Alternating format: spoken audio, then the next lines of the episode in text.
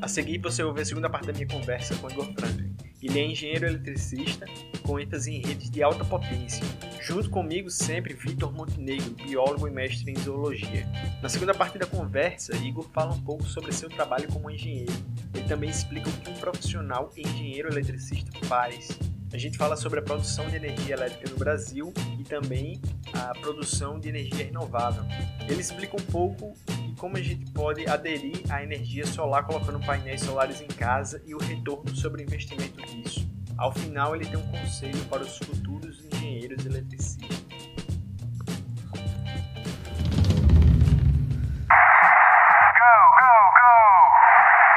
E eu jurava, Igor, que tu tinha feito TSI lá, sistemas para internet, mas não, fez engenharia elétrica. Hoje em dia tu atua eh, na área de TI ou na área de elétrica mesmo? de elétrica. É, minha área, assim, característica sempre foi a área de potência, né? Sistema de potência. E eu tô nessa área, né? com projeto, é, inspeção, modelagem de sistemas elétricos de potência. Tudo que dá choque, que mata. A engenharia elétrica ela tem vários ramos, né? É, não sei, tem gente até que não sabe, mas a área de computação é um dos ramos da engenharia elétrica. E a área que eu segui foi justamente a área de sistemas de alta potência, né, que a gente chama de potência, engenharia elétrica de potência, que é essa área que tra trabalha com produção, geração, transmissão, né, distribuição de descargas, né, de energia em valores na classe dos milhões aí. Entendi. Tudo que, que mata você. Quanto diz milhões, seria milhões de quê? Milhões de volts, né? Uhum. Por exemplo, é, a gente tem um braço de distribuição que corta o Brasil, que vai lá de desde lá de Itaipu até aqui parte do, do norte, e ele tem energia na classe dos milhões. Foi justamente ele que desligou o Nordeste inteiro quando teve aquele apagão.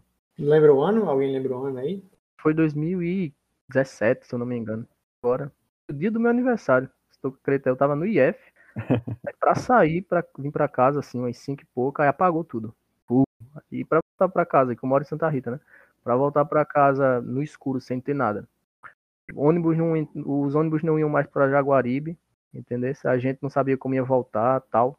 A propósito, um comentário tá explicado porque a gente mal se via em F, pô, tu fazia é, elétrica, pô. É, eu cruzava contigo às vezes, era mais quando eu ia lá pro bloco de TSI mesmo, visto por ali. Mas eu ficava muito dentro dos laboratórios ali de elétrica, lá pra frente. Tô ligado. Hoje em dia, a, a, o que tu aprendeu de TI, assim, de inteligência artificial, ainda se aplica no teu trabalho? Hoje não, assim, não diretamente, porque, tipo, as ferramentas já estão totalmente prontas, né? É, uhum. A gente utiliza as ferramentas que alguém já desenvolveu, né? Acho, assim, por baixo dos panos, tem ali inteligência artificial aplicada, tem toda essa parte de TSI, mas já está desenvolvido, a gente usa ela como, vamos dizer assim, usuário final mesmo, entendeu? A não ser que eu queira, né, desenvolver um novo, um novo software aí para, sei lá, fazer análise de redes e Entendi. Eu vou ter que trabalhar a fundo nisso. Mas já as maioria das, a maioria das ferramentas para engenharia elétrica, até porque por ser uma engenharia bem antiga já, né? Assim, eu acho. Aí, tipo, muita coisa está pronta, né? Lógico, a uhum. tecnologia uhum. sempre se renova e você precisa adaptar essas coisas, mas fazer do zero, do zero mesmo, hoje em dia é difícil. Eu acho que todas as áreas, menos na de vocês aí, programação, que todo dia é um, um desafio novo, né? Pois é, todo dia. Tirar do zero mesmo, eu acho mais difícil na parte elétrica. Na época, tu não pensou em levar à frente o projeto, trabalhar com isso mesmo, virar talvez um produto? Isso existia a possibilidade disso acontecer? É, eu não, não pensei em levar para frente porque desde que eu entrei no curso de elétrica eu já tinha essa área que eu segui já bem determinada, bem definida, né? Na verdade, eu ter me envolvido nessa área de IA lá no IF e oportunidade, eu aproveitei. E lá, na verdade, é um grupo, um grupo de pesquisa, né? O GPDS, que é Grupo de Pesquisa em é, Processamento de Sinais. Uhum. Inclusive, Danilo, eu trabalhei com ele. É justamente, ele era, pronto, ele era meu orientador na época do. Na, época de, na verdade, esse projeto, é, ele tem vários braços, assim, né? Tem gente fazendo a mesma análise com redes neurais, mas, por exemplo, para detectar possíveis causas do Alzheimer, que hoje em dia a gente ainda não sabe. Não, não sabe, né? Aí, mas já é uma área bem mais fechada, que é tipo conexões moleculares, essas coisas. Aí, tipo, é descarregado. Quem faz isso muito é o pessoal do mestrado, entendeu? Inclusive, o GPDS tem uma parceria com a Universidade da Irlanda, lá em Dublin. Aí, tipo, os caras estão assim, constantemente fazendo essa, esses trabalhos em conjunto, mas é sempre voltado para a biomedicina. É, é que nem eu disse, não, não pretendia seguir realmente essa área, porque definido na minha cabeça o que é que eu queria fazer, e também porque esse mercado, apesar, apesar de ser bem abrangente, né, você pode aplicar essa parte de IA em, em tudo hoje em dia, nem, não necessariamente é, em engenharia elétrica, mas tem gente aplicando isso em história, meu amigo. Então, abrangente, mas o mercado aqui, ou na, na região da gente, a engenharia elétrica como um todo no Brasil, ela é meio que, vamos dizer assim, tem certo, certo monopólio da área de sistemas de alta tensão, tá entendendo? Até por conta da matriz energética da gente, que é gigante. Então, a engenharia uhum. elétrica, por isso que às vezes a gente, o pessoal pensa que engenharia elétrica só trabalha com essa parte de tipo hidroelétrica, poste, não sei o quê. Na verdade, não. Engenharia elétrica tem a parte de automação, que é robótica, tem computação, né? Tem todas essas outras sub-áreas, mas a gente sempre associa engenharia elétrica a poste, subestação, gerador, transformador, porque realmente é a área mais visível. Então, tipo, eu meio que até naquele podcast lá que vocês falaram sobre ter medo ou não, na época que eu decidi, é, foi justamente forma de meio que garantir o que eu fosse fazer, entendeu? Então foi uhum. uma, no momento foi uma escolha mais lógica para mim. Não impede, né, de que você expanda. É, tu falou que, como é que se diga, muita gente não sabe. Eu, eu alguns anos atrás, não sabia de fato o que, que um engenheiro elétrico fazia. Pensei que fosse um eletricista com um nível superior. Se tu quiser, eu, eu, explico assim. Agora, primeiro, começa logo que o nome né, do, do profissional é engenheiro eletricista, né? O pessoal de elétrica sempre fala isso, não sei, eu não me importo. Para mim não faz. É um nome que diz o que você faz, mas é, o nome do profissional é engenheiro eletricista. E o que a gente faz basicamente não é, não é tanto assim um eletricista com nível superior. Tem engenheiro que nunca vai fazer um que é eletricista fez, né? É, se você for pensar nessa área específica. Mas o engenheiro eletricista ele está mais voltado para, vamos dizer, produzir a ferramenta final que alguém vai usar. Por exemplo, tu tá, tá usando um PC, um notebook para fazer para fazer o podcast, né, gravar o podcast. Alguém fez ele, né? Um de engenheiros, não necessariamente eletricistas, mas alguém fez ele, entendeu? Então, é, é, alguém precisou é, ter todo o embasamento é, teórico para fazer com que a gente hoje tenha essa ferramenta a função, eu acho que, na verdade, da maioria dos engenheiros, né? Com exceção, acho que de civil, que a gente realmente vê o que o cara faz. Eles eletricistas, mecânicos, eles meio que trabalham por baixo, assim, das coisas. Por, por exemplo, eu vou falar para vocês sistemas embarcados. O que é um sistema embarcado, como o nome, o nome já está dizendo, né? E embarcou em algum, algum lugar. Por exemplo, tua geladeira hoje em dia é um computador, né? Teu relógio é um computador. É um sistema embarcado isso quem é que produz esses sistemas embarcados? A gente não, não para para pensar, caramba, um relógio é um negócio tão simples, mas hoje em dia tem relógio que mede batimento cardíaco, é ver como é que você está dormindo durante a noite, e é um chip do tamanho de uma unha, entendeu? Nessa área aí entra os engenheiros. Você é algo que às vezes o usuário final não enxerga que alguém trabalhou muito para fornecer aquela ferramenta para ele, tá entendendo? É, é quase um, um projetista, né? Só que mais teórico. Na, na verdade, o engenheiro eletricista do, do ramo de engenharia de potência, né, que é o que eu estou seguindo, ele realmente é isso, ele é um projetista. Né? Ele projeta, como o nome diz, os sistemas que vão fazer com que a engenharia elétrica é, chegue na casa da gente de, forma, de uma forma com boa qualidade, por exemplo. Isso aí eu estou falando bem por cima mesmo, é bem a grosso modo mesmo. Tem muita coisa envolvida nisso. Tem conversão de energia, que é quando a energia sai da hidroelétrica, a parte de transmissão, a parte de qualidade, tem um processo gigante, mas basicamente é, ele faz a energia elétrica chegar na sua casa com boa qualidade, entendeu? Uhum. Tu pensar que um apagão, quais são as consequências de um apagão, aí tu vê que realmente é importância, né? Hum. Sim, inclusive quando tem é, falta de energia prolongada aqui na região metropolitana, a gente também fica sem abastecimento d'água porque utiliza energia elétrica para poder fazer a água chegar nas casas, né? E só para meio que voltar assim um pouco para minha área, né? Você você acha que o Brasil ele pode investir em energia eólica ou energia solar, que é uma energia mais limpa? Que... O Brasil é a gente já tem uma matriz com esse tipo de energia bem desenvolvida, entendeu? Ela não é como chefe da produção de energia do, do Brasil. A gente, pelo, pela toda, toda a questão hidrográfica da gente, energia que vem é, hidrográfica, né?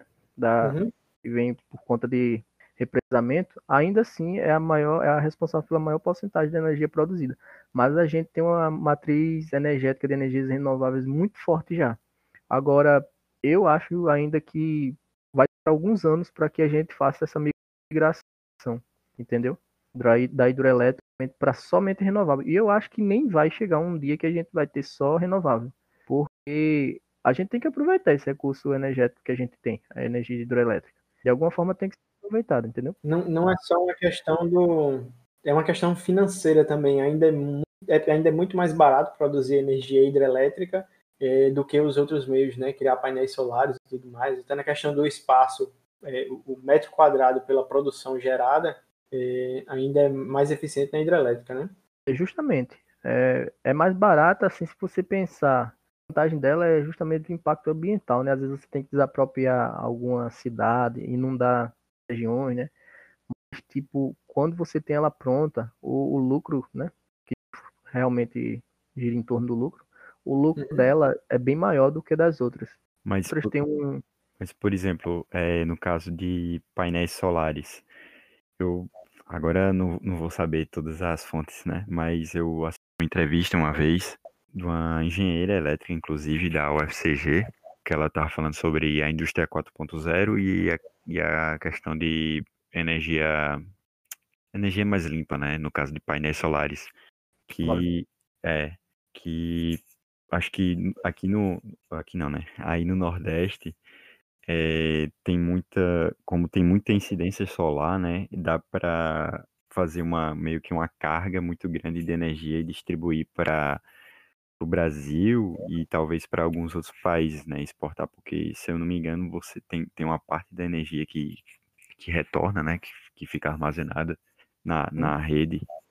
É, a gente tem o um potencial gigante aqui, questão de insolação, né, de radiação, no caso, aqui no Nordeste, é, sem discussão. Se realmente for investido em, em campos né, de painéis fotovoltaicos, aqui é gigante. A questão é justamente essa, porque não depende de uma pessoa. Cara, vamos lá investir quem tá mais acima, né, o chefão, ele tem que decidir isso de alguma forma. E a dificuldade está justamente nisso. Agora, assim, a gente tem várias, é, tem, que nem tu dissesse, o potencial no caso do Nordeste é fotovoltaico é gigante, tipo a eólica também. Se tu pensar que também tem usinas já tipo offshore, que é na praia, os caras uhum. conseguem uhum. colocar esses, nesses né, geradores eólicos no mar. Fica lá no mar e como o vento das marés, né, é bem mais forte, eles aproveitam bem mais os ventos no mar, esses cataventos dentro do mar. Também tem a energia que vem é, do balanço das ondas. Você meio que coloca umas plataformas no mar, né, como se fossem uns pratos. À medida que a onda passa e balança, essa plataforma ela está acoplada a um braço mecânico, né, que faz esse movimento que o braço faz, energia, tem uma, faz um tipo de conversão mecânico-elétrica, né? Então, uhum. energia através do balanço das águas do mar. Tudo isso aí está disponível para a gente desenvolver, mas a questão é justamente o investimento. Alguém, tipo, no caso a gente depende muito do governo, né? Para tudo, meu amigo. O governo não era para ser assim, a meu ver, mas tipo, a gente depende muito dele para tudo. Agora, sei lá, tu é um Elon Musk da vida, tu bota na cabeça. Vou fazer aqui um, um campo eólico para gerar energia para o Brasil inteiro com meu dinheiro, tirar do meu bolso e fazer. Tu ia conseguir, mas tu ia passar pelo governo de todo jeito. Os caras iam querer, de alguma forma, ganhar ali em cima, entendeu? Então, não depende só do, de quem queira fazer, da boa vontade assim, depende muito de quem está tomando conta disso aqui. Inclusive, é, a, a, grande expansão de energia é, solar nos Estados Unidos nos últimos anos foi justamente graças ao capital privado, tá ligado? Foi é basicamente as empresas chegarem para investidores e dizer: você disponibilizaria dinheiro para a gente comprar painéis solares e fazer tipo um comodato, tá ligado? É, basicamente, eles ofereceram investidores painéis solares. Os painéis, os painéis pertencem aos investidores e daí as, as, eles pagam o preço total, né, para você instalar na sua casa, e a pessoa fica pagando lá a mensalidade mais baixa e permite que ela possa ir off-grid. Que lá no caso eles têm acesso, acho que até um ponto que eu queria trazer assim, que é um dos problemas do de você utilizar energia solar atualmente seria a questão das baterias, né? Porque você não vai produzir energia à noite. Vitor até comentou o modelo que a gente tem muito comum aqui no Nordeste atualmente, que é você se conectar ao grid, por exemplo, da Energisa aqui na Paraíba. É, você produz durante o dia o, é, uma, vamos dizer, um extra, certo? Para o que você precisa realmente durante o dia. É, e você envia para o grid, para a rede da Energisa. E à noite você consome da Energisa. Aí meio que uma troca. E você produz o dobro que precisa para é, as, as horas de sol. É, e à noite você consome da Energisa e meio que faz o, o balanço entre aí. Você só paga uma taxa de manutenção da rede. Aí, que esse é o, é o problema principalmente atualmente, né? Até fora é, da, assim, de energia residencial, né? Se a gente for olhar para os carros elétricos, são justamente as baterias, né? Também é, é mais isso. Você é o foco que tu falou. Hoje em dia eu faço projeto de para instalação de energia fotovoltaica. Hoje uhum. em dia as baterias que a gente usa não são mais aqueles capacitores convencional. Você usa justamente a rede da concessionária como sua bateria para armazenar sua energia. Então, o que você produz e injeta na rede, eles descontam na sua conta. E como você consegue produzir bem mais do que o que você consome, às vezes você paga só a taxa por estar tá usando a rede, entendeu? Por exemplo, tua conta de energia vinha 100 reais todo mês. Instalou lá os painéis fotovoltaicos e, tipo, o que tu consegue produzir é o suficiente para tu usar na tua casa e ainda sobra. Então, tu não vai pagar nenhum quilowatt-hora o que tu vai pagar é só a taxa por estar tá usando a rede da Energisa, no caso, como a tua bateria para guardar, guardar entre aspas a tua energia produzida, entendeu? Então, isso é uma aqui mais como experiência de quem, quem fez. É, a redução no custo de para quem instala painéis fotovoltaicos tipo bem dimensionadinho, tudo mais, é 95%, entendeu? Então, se tu parar para pensar que tu vai pagar de parar de pagar 100 reais e vai pagar 5 reais, lucro grande, entendendo? Inclusive o modelo atual é, permite que você mande parte, se você tiver uma produção muito grande, tipo você superdimensionar os seus painéis, o que você produzir excedente você pode mandar para outra residência no CPF. Eu acredito que esse modelo ainda está em vigência. É, mas tá, é... muita gente faz isso, na verdade. Uhum. Inclusive... É só que você tenha o mesmo CPF, né? Tipo, eu tenho, sei lá, minha mãe, da minha irmã, tudo no meu CPF. Eu posso dessas casas e suprir a necessidade das três, tá entendendo? E às vezes ainda sobra, porque é, você consegue produzir aqui no Nordeste de energia solar é muito grande, o potencial é muito grande, realmente. Porque não, não nessas, por exemplo, essas épocas de chuva assim, mas a maior parte do ano aqui é sol, né? Que liga. Então, é uma, uma boa fonte aí de. O que é preciso hoje em dia para eu instalar na minha casa um painel elétrico? Eu devo ir primeiro a quem? A você? Painel engenheiro? fotovoltaico, né? Fotovoltaico, é. O certo é você ir ao engenheiro, né? Que uhum. realmente é quem tem, vamos dizer assim, a assinatura dele, tem autoridade para com que a concessionária aprove. Mas se tu parar hoje e, e der uma pesquisa, vai saber dimensionar e projetar o teu próprio sistema fotovoltaico, né? Mas, Mas ainda assim tem que ter assinatura do engenheiro para poder é, ser é. autorizado o projeto? Você precisa dele, do, do engenheiro para assinar, porque aquela assinatura garante que alguém capacitado deu aval, entendeu? Tá garantindo, ó, realmente aquilo ali vai funcionar. Não vai dar problema, porque, como eu disse, você usa a rede da concessionária como sua, seu banco de bateria. Então, se você injetar é, tensão lá com corrente, né? No caso, injetar, injetar uhum. corrente lá com frequência errada ou harmônico, tu vai danificar a rede. Aí, meu amigo, o prejuízo é grande. Então, o engenheiro, ele vai dizer, não, realmente foi dimensionado certinho, tá tudo bonitinho, funcionar. Mas o processo é esse, tu chega, é, quer um, um, instalar painéis solares na minha casa. Aí, o, o, a gente, no caso, a gente vai no Google, pesquisa a tua casa, lá tem o endereço, mede a área do teto da tua casa, vê quantos painéis vai dar. O cálculo de quantos painéis vai dar, aí, né, no caso, é, quanto é que tu vai produzir com aqueles painéis, entendeu? E diz a tua, ó, o seguinte, com a área que você tem disponível aqui, a gente consegue instalar esse tanto de painel e você vai ter essa economia. Você vai querer ou não. Por que querer ou não? Porque tem o investimento, né, de todo equipamento, né, investidor de frequência e tudo mais. Então tem o investimento. Aí às vezes o cliente não quer. Não, vou pagar minha conta mesmo, não quero investir esse valor agora. Pronto. Tu já fez esses, já fez esses projetos, certo? Em quanto tempo tu vê em média, galera? Tu já fez para alguma casa comum assim? E se fez, em quanto tempo, em média, ele tem um retorno de investimento? A gente usa um indicador, que é até um indicador que muita gente usa, que é o payback. Né? Quanto, quanto, em quanto tempo você vai ter o retorno daqueles investimentos, justamente. Para uma casa convencional, vamos dar um exemplo dessas minha, dessas casas da minha casa, minha vida, né? 70 e poucos metros quadrados. O retorno que ele tem no investimento é em média dois anos e meio. Depois de dois anos e meio, você só vê lucro. Até lá você está pagando seu financiamento pelo equipamento. A não ser que você compre à vista, né? Então é, é bem melhor, é, vamos supor que numa, numa casa, uh, e assim, em médio consumo da casa aí é 100 reais, 120 né, de energia elétrica da conta de energia elétrica, né? Porque na verdade a gente paga mais da metade de imposto. Uhum. Poxa, é, realmente é um tempo curto. Muito curto. E se você pensar que a maioria hoje dos de todas essas instalações fotovoltaicas, equipamentos envolvidos, que o que é caro, na verdade, é são os inversores de frequência, que é justamente os equipamentos que fazem a frequência ficar exatamente nenhum micro a mais nem a menos da frequência da rede, que hoje a gente usa 60 Hz, né? Sim. botar a frequência fora desse valor na rede, vai gerar harmônico, vai gerar desbalanceamento, aí sobe, dá um problemão. Então, o inversor de frequência que é o equipamento caro, que é o, o cara que faz isso. Os equipamentos eles têm uma vida útil junto com toda a instalação, né, os painéis e tal. A vida útil dele é de 25 anos. Se tu pensar que tu só vai precisar fazer manutenção com 25 anos depois, entendeu? É um investimento muito bom. Eu não vejo investimento hoje, tipo, a não ser que seja um trader aí que está investindo, sei lá, no McDonald's, mas tipo um investimento é, que desse a garantia para você, né, e o risco seja tão pequeno. Eu acho como eu vejo como um investimento muito bom. Vamos colocar aqui em casa, viu, bem? Se a gente vai entrar em contato com você para a gente fazer o projeto. Vitor, tem alguma pergunta? Pra... Não, não mais. Ia falar alguma coisa, Igor? Foi mal. Por, por mim tá tranquilo, assim. A gente falou pouco de rede neural, né, na verdade, né? Mas eu achei a conversa bem legal. É assim, sempre um podcast.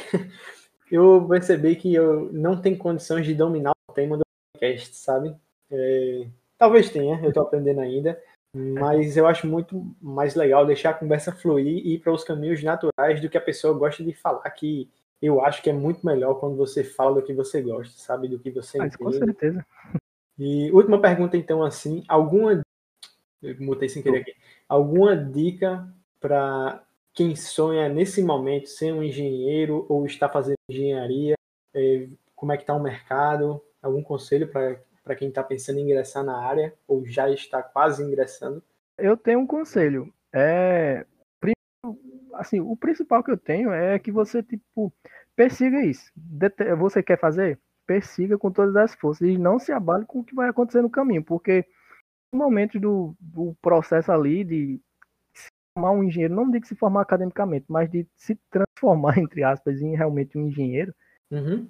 muita coisa vem para lhe tirar disso aí. É mais, tem mais coisas que lhe desestimulam do que que estimulam, entendeu?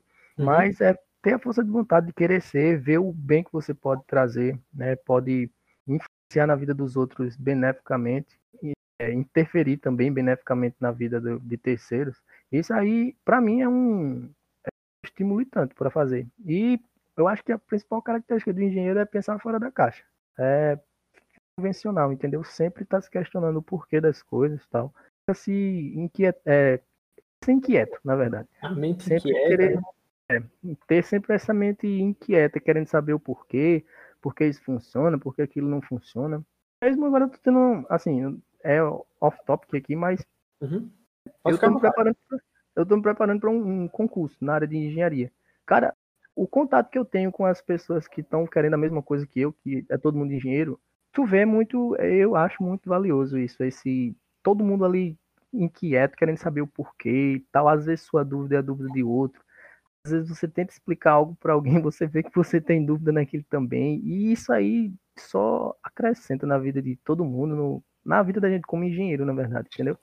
Então, essa inquietude assim, eu acho que é a principal característica na, na vida de quem quer ser um engenheiro, quem quer seguir a área. Na verdade, de quase todas as áreas, né? Se você se É. acomodar, você vai ser um, talvez não um profissional tão bom. Essa ideia, esse podcast, por exemplo, veio de uma ideia de criar, na verdade o nome seria Coffee Meetings, quando eu estava pensando bem antes, que seria meio que chamar a galera para um café e conversar sobre qualquer coisa, sobre a vida, para entender mais, fazer contatos, sabe? É, que eu acho que é, é muito isso que você falou, assim, tá sempre se perguntando o porquê, que, que tem até uma coisa que eu acho muito foda, é que a gente ensinou o macaco a é, utilizar a linguagem de sinais. Ele Isso aí é imoral. Então, Eu acho mas ele nunca fez. Eu acho que para mim disso o mais surpreendente e o que mais faz é, mostrar o quão a mente do ser humano é diferenciada é que o o macaco nunca fez uma pergunta, sabe? Ele consegue pedir banana, comida, tal, alguma coisa do tipo assim, mas ele nunca fez uma pergunta, ele nunca perguntou por que disso. E eu acho que esse, na minha opinião, é um dos principais diferenciadores dos seres humanos das, das outras espécies. E eu valorizo muito essa capacidade de você questionar as coisas, não ficar, não aceitar que aquilo é do jeito que é e perguntar por quê, por que é desse jeito. Existe uma maneira de fazer melhor, tal. Com certeza. A, a frase que eu iniciei o podcast né, é uma frase de Isaac Asimov. Um cara que. Vocês conhecem ele. Um Já, já ouvi que falar das três leis da robótica.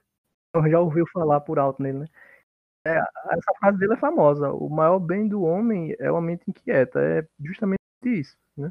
Não, não realmente se acomodar.